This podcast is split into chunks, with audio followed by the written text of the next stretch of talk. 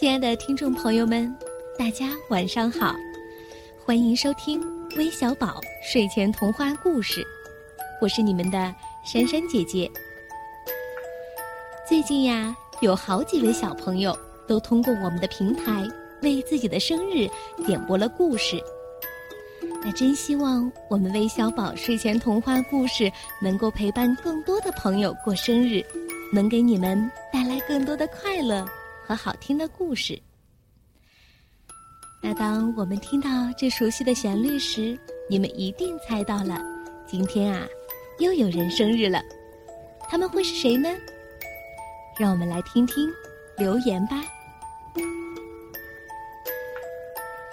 珊珊姐姐、橘子姐姐好，我叫张木腾，今天我，呃。要点播一个故事，关于酷狗的故事。十二月一号是我五岁的生日，谢谢珊珊姐姐和橘子姐姐，我每天来听你们的故事。你好，我是王雨凡，我明天到，我是我爸爸生日，我想给我爸爸，嗯。点播一个故事，哈哈！原来今天有两位朋友过生日呀，一位是我们五岁的彤彤小朋友，还有一位呀是王一博小朋友的爸爸。那在这里，珊珊姐姐要祝这位大朋友和小朋友生日快乐，也希望我们今天的故事能给你们带来一个美好的夜晚。这个故事呀，发生在一个没有猫的国家里。有一天，一位外国老太太到这个国家来旅游，她给国王带来一只可爱的小猫。国王把小猫送给了自己的女儿娜娜公主。娜娜公主别提有多喜欢这只小猫了。反正你就是用太阳和月亮加在一块儿换他的小猫，他也肯定不乐意。可是有一天晚上，小猫突然不见了，娜娜公主特别伤心，呜呜的哭声惊动了整个王宫。国王非常着急，派人连夜上街贴寻猫布告。布告是这样写的。娜娜公主的小猫丢了，有谁捡到赶紧送来，奖黄金一万两。记住了，小猫的特点是，别看年纪小，胡子可不少。第二天一早，卫兵报告说，有人带小猫来领奖了。国王高兴极了，连拖鞋都来不及穿，就跑出了王宫。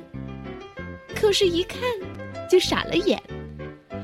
原来呀，面前这只别看年纪小、胡子可不少的动物，不是小猫，而是一只小山羊。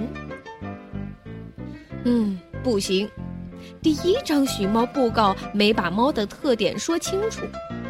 国王下令，马上去贴第二张寻猫布告。这回呀，布告上写着。记住了，小猫的特点是大眼睛，会上树，还会捉老鼠。布告刚贴出不一会儿，又有人带着小猫来领奖。国王一看，哎呀，又错了。这个大眼睛，会上树，还会捉老鼠的，原来是只猫头鹰。嗯，不行不行。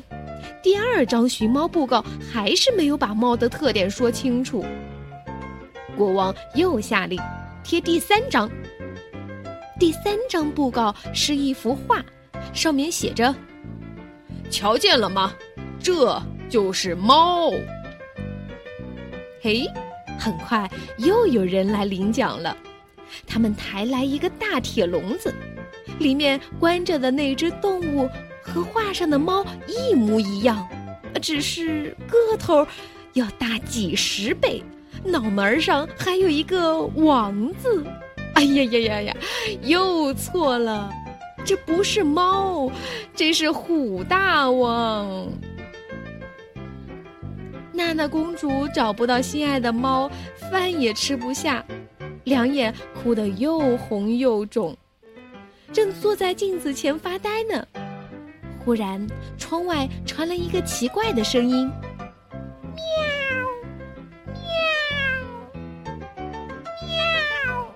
咦，小猫出现在窗台上。娜娜公主赶紧扑过去，紧紧地搂住小猫，快活地亲呀亲呀。国王在一旁拍着脑瓜，自言自语的说：“哎呀！”我怎么就没有想到呢？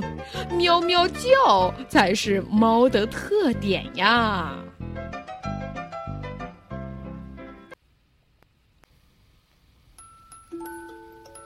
好了，我们今天的故事就讲完了。最后，让我们再次祝愿彤彤小朋友还有王一博的爸爸生日快乐！我们明天再见，晚安。